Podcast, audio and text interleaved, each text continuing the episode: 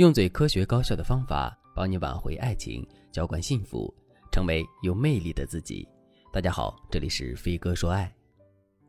在婚姻中，女人最怕什么呢？有人说，女人最怕男人出轨、背叛家庭，因为这意味着两个人之间爱的根基被动摇了。但其实，对大多数的女人来说，如果男人在出轨之后可以幡然醒悟，重新回归家庭的话，他们也是可以做到不计前嫌的。所以，从这个角度来说，女人最怕的不是男人出轨背叛家庭，而是男人一条道走到黑，永远不知道悔改。说的再具体一点，男人回归家庭之后再次出轨，这对女人来说才是最大的痛苦和绝望。也正是因为如此，在男人出轨并回归家庭之后，很多女人的心里都会很没有安全感，所以她们总是会去盯着男人的一举一动，并试图判断出男人到底有没有再次出轨。学员钱女士也遇到了这个问题。钱女士今年三十一岁，是一名家庭主妇。钱女士跟老公已经结婚五年了，有一个三岁的儿子。可在一年前，钱女士却发现老公出轨了别的女人。事情被戳穿之后，男人立马就承认了错误，并当着全家人的面向钱女士下跪承认了错误。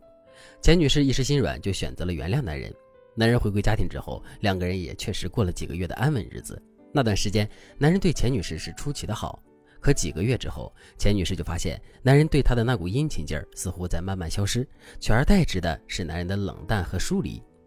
感受到男人的变化之后，钱女士内心的不安就更重了。为了确定男人有没有跟小三死灰复燃，钱女士就开始各种翻男人的手机，并监视男人的一举一动。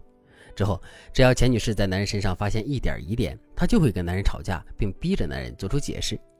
这样的事情做得多了之后，两个人之间便出现了一道更深的裂痕。虽然这道裂痕目前还没有彻底摧毁两个人的感情，但两个人之间的相处状态却早已经大不如前了。钱女士很苦恼，不知道怎么才能改善这个局面，于是就来找我做咨询。其实，面对男人出轨、背叛家庭的前科，以及男人现在逐渐冷淡的态度，作为女人，我们的内心确实会很焦虑，很没有安全感。与此同时，在这种焦虑和不安全感的作用下，我们也确实很容易去试探男人，逼男人做出解释，甚至是跟男人大吵大闹。这些其实都是可以理解的，但我们也要想到一点，那就是这世界上没有一个人会愿意一直被怀疑、一直被试探，并且一直深陷在争吵之中。所以，尽管我们怀疑男人是有情可原的，但我们试探男人的方式却是错误的。如果在听到这节课程之前，你也犯了这个错误，并因此引发了严重后果的话，那你可以添加微信文姬零五五，文姬的全拼零五五，来获取专业的指导。其实，想要知道男人回归家庭之后有没有再次出轨，我们只需要去观察男人的言行举止就可以了，根本没必要去试探男人。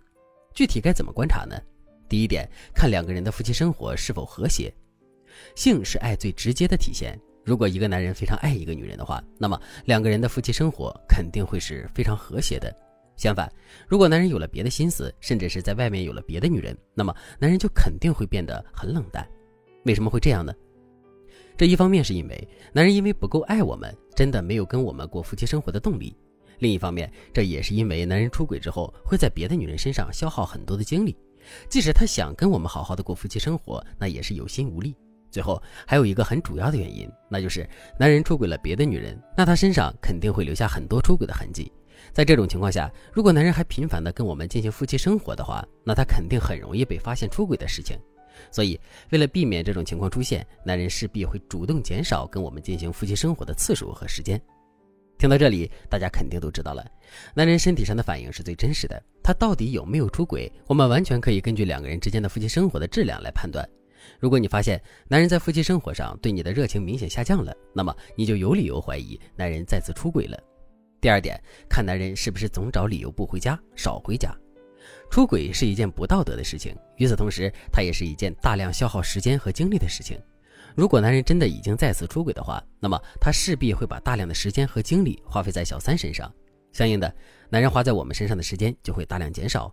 当然了，男人绝对不敢堂而皇之的缩减陪伴我们的时间，所以他势必会为自己不回家找好理由。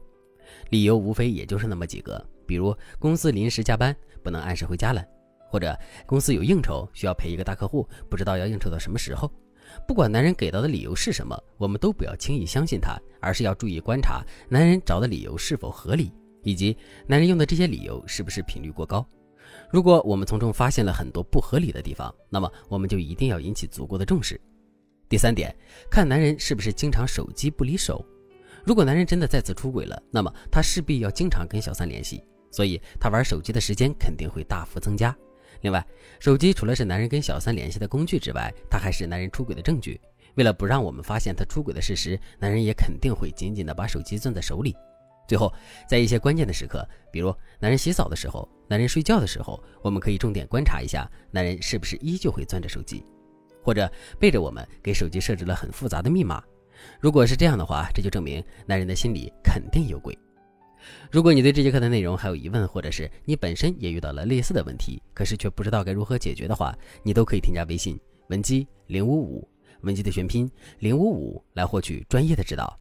好了，今天的内容就到这里了，感谢您的收听。您可以同时关注主播，内容更新将第一时间通知您。您也可以在评论区与我留言互动，每一条评论、每一次点赞、每一次分享，都是对我最大的支持。我们下期再见。